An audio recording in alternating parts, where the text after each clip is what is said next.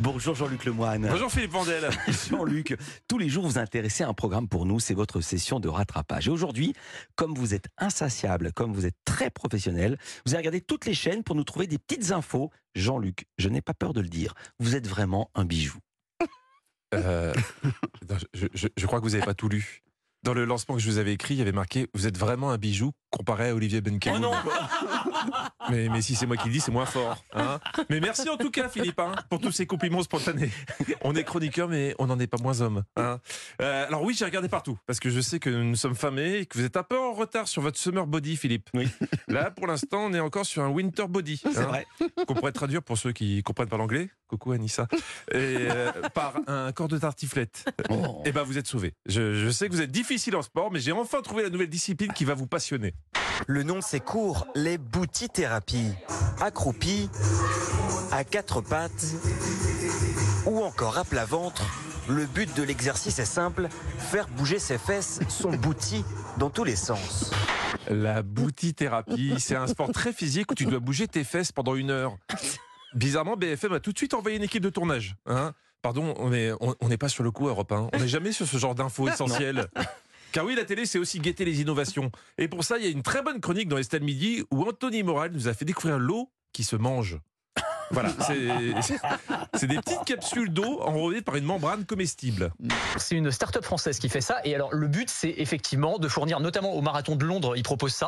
Pour les festivals aussi. Enfin, il y a plein de, euh, il y a plein de circonstances dans Un lesquelles ça peut être. festival avec de l'eau, je ne suis pas sûre. Enfin, Ouais, vous- non, mais vous pouvez mettre de l'alcool dedans si vous voulez. Oui, Estelle Denis, Estelle Denis, quand elle va en festoche, tu sens que c'est pas pour la programmation.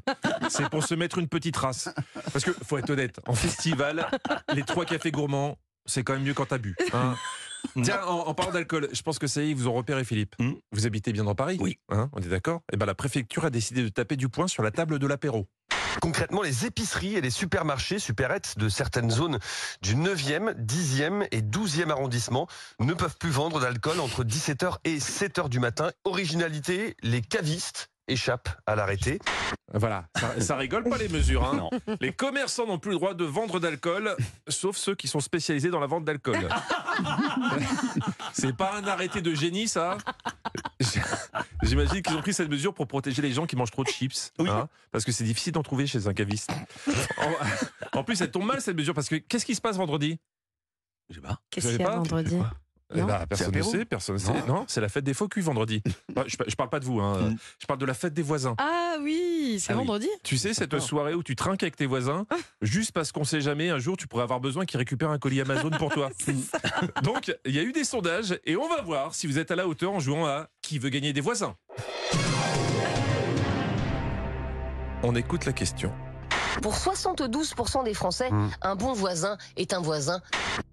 Un Ah bon oui. voisin est Réponse A. Un voisin mort.